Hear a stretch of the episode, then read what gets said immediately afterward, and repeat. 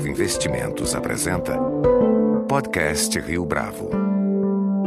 Este é o podcast Rio Bravo, eu sou Fábio Cardoso.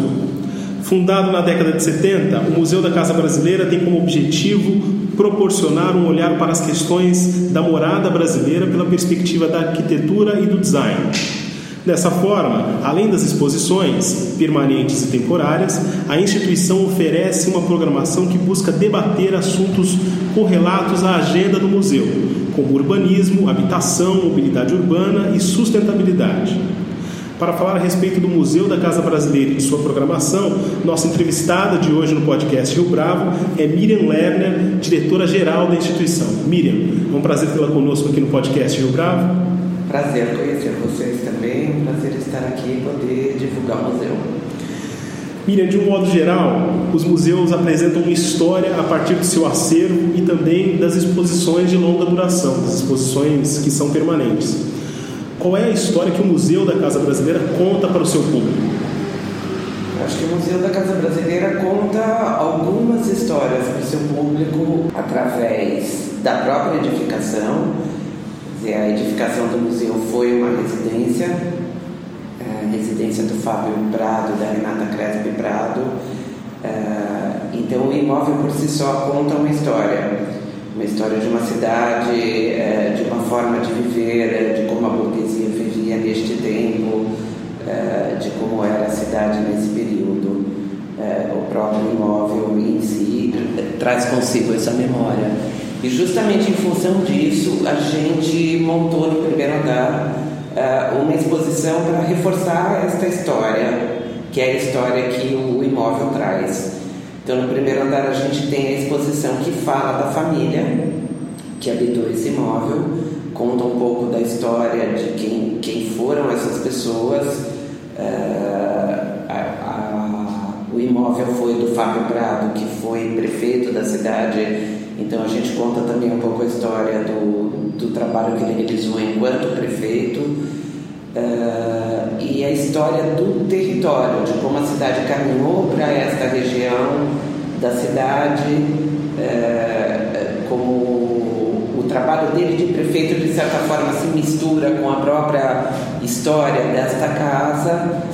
Uh, em si. Então, há depoimentos uh, de arquitetos e pessoas que viveram na casa, imóveis e objetos que foram da casa e que contam a história deste imóvel. Uh, a gente também tem uma outra coleção permanente, que é a coleção do Estado, a coleção do Museu da Casa Brasileira, que conta a procura preservar a cultura material da casa brasileira, contar a história dos usos e costumes da casa brasileira.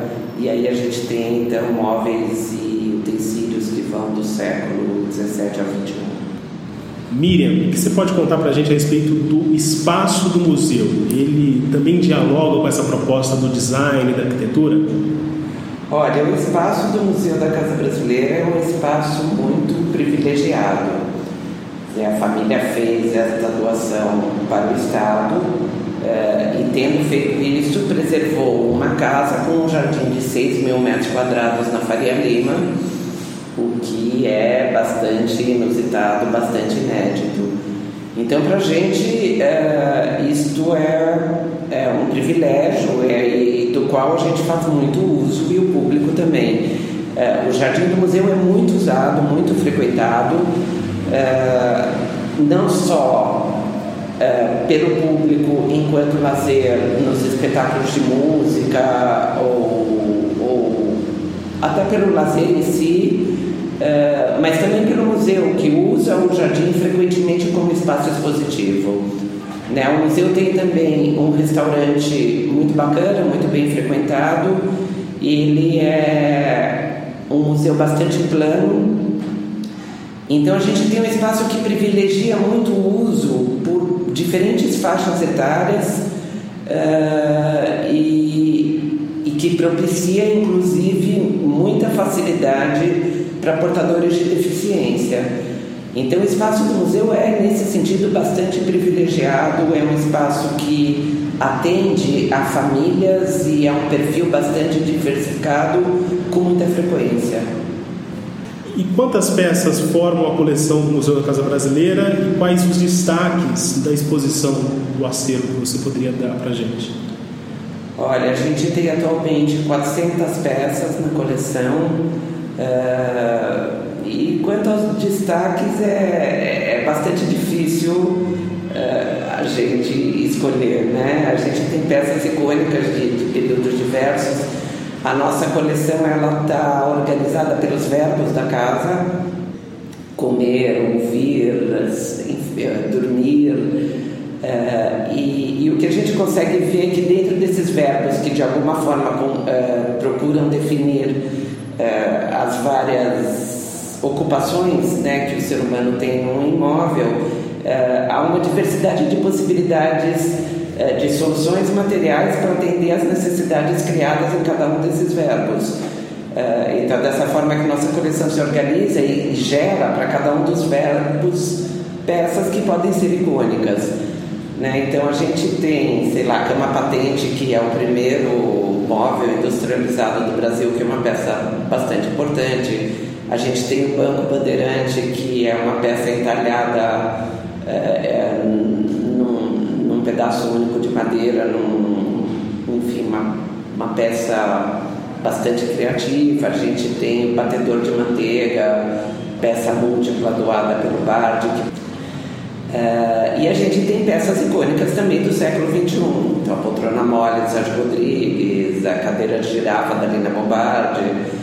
Então, é bastante difícil eleger aí os, os destaques da coleção.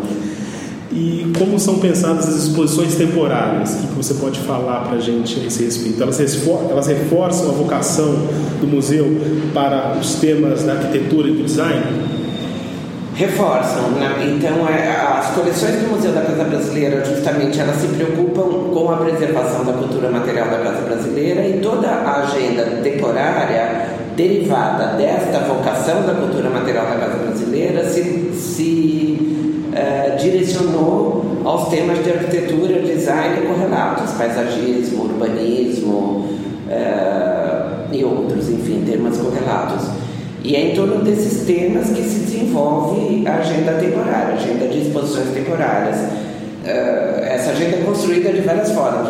Quer dizer, a gente tem exposições que são geradas internamente pela própria equipe do museu, a gente tem exposições que são feitas em parceria com produtores culturais uh, do mercado, a gente tem exposições que são trazidas já prontas uh, de outras instituições nacionais e internacionais, uh, porque são exposições que se enquadram perfeitamente nas áreas de vocação do museu.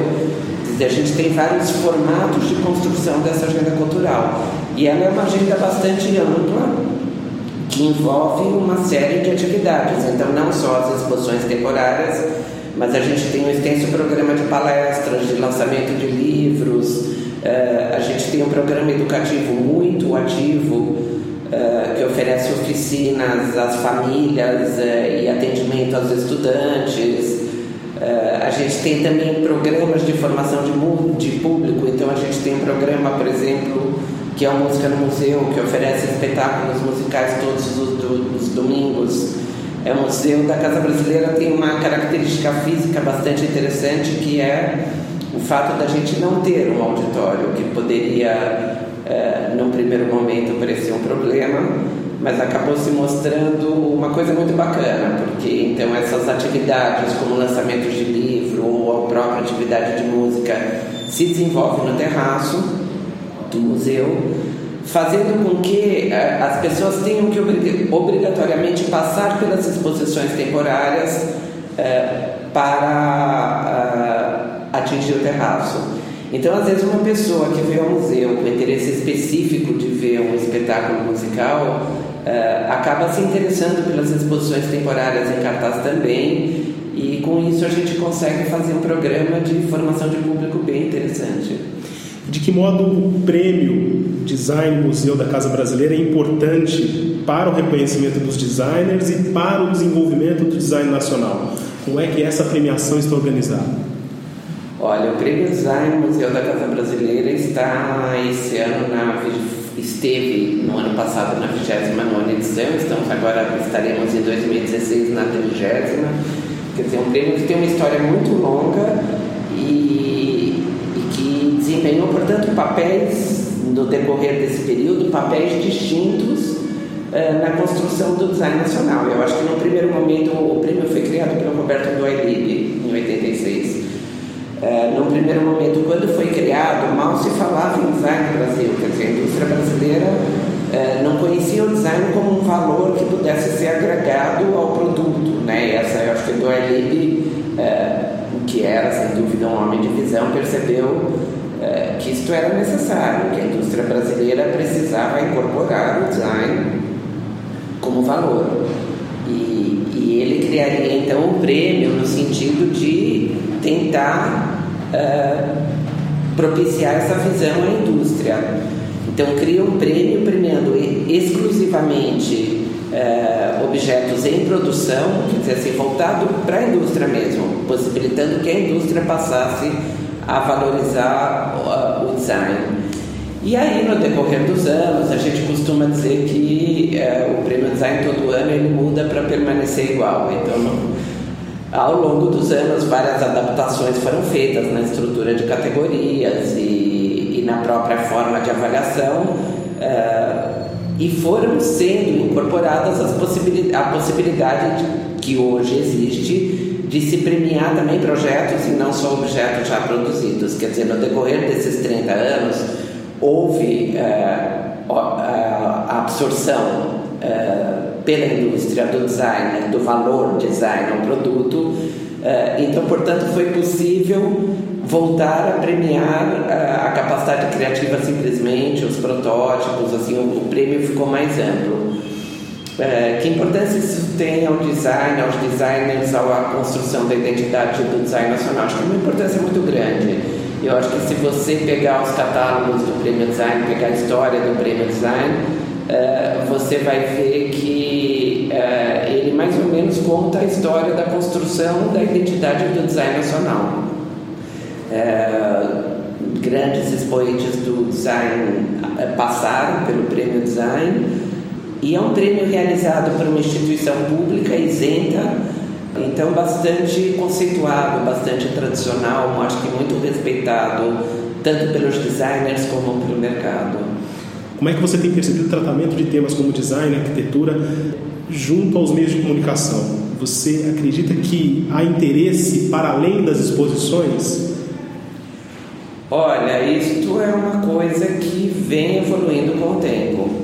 É, acho que sim, há, há um interesse para além das exposições, mas é incipiente ainda. Quer dizer, há na mídia um debate é, das possibilidades do design e da arquitetura, é, das possibilidades maiores, né? aquelas enquanto, enquanto de fato agregar qualidade de vida, promover inclusão social, é, da, da, quer dizer, da visão do design e da arquitetura em seu aspecto mais amplo eu acho que a mídia, sim, consegue perceber isso e, de alguma forma, esse debate se inicia, é, mas ainda é um pouco incipiente, sem dúvida, muito maior do que já foi. Eu acho que as próprias ações urbanas, particularmente em São Paulo, é, que têm sido promovidas, incitam esse debate, porque as pessoas se posicionam contra, a favor. É, de qualquer forma, o debate vem à tona é, e se percebe que o planejamento urbano, então, é um instrumento de, de, de melhoria de qualidade de vida, né? E a imprensa